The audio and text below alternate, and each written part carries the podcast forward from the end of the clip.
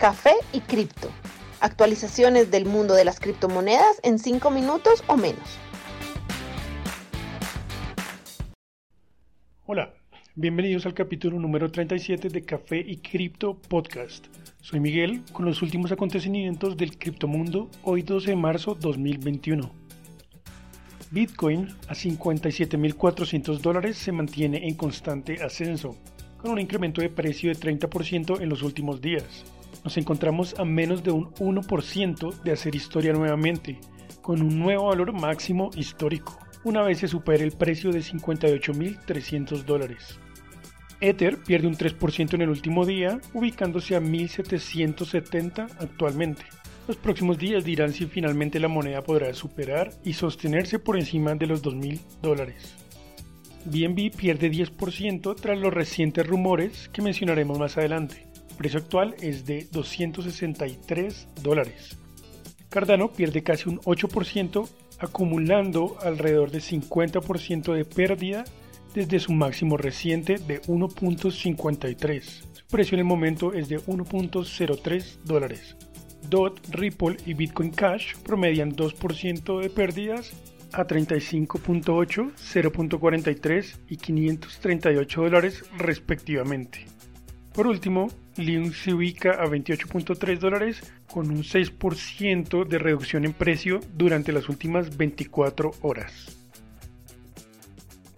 El exchange Binance anunció el día de ayer que han contratado a Max Baucus, quien sirvió durante décadas en el Senado de Estados Unidos y también como embajador en China. El propósito es que provea guianza respecto a cómo navegar las regulaciones norteamericanas.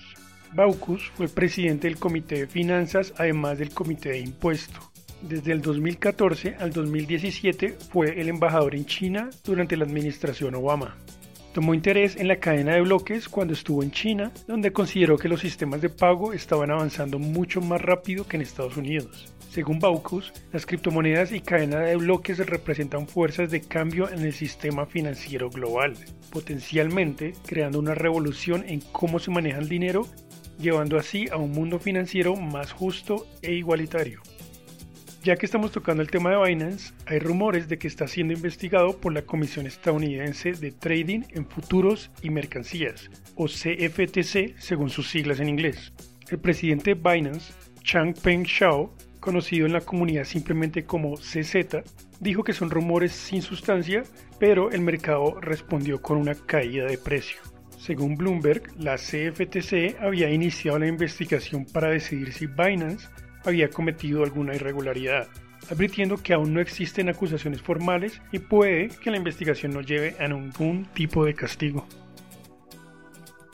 Mientras Wall Street se mete de cabeza en Bitcoin, los bancos centrales mundiales siguen ignorando la criptomoneda.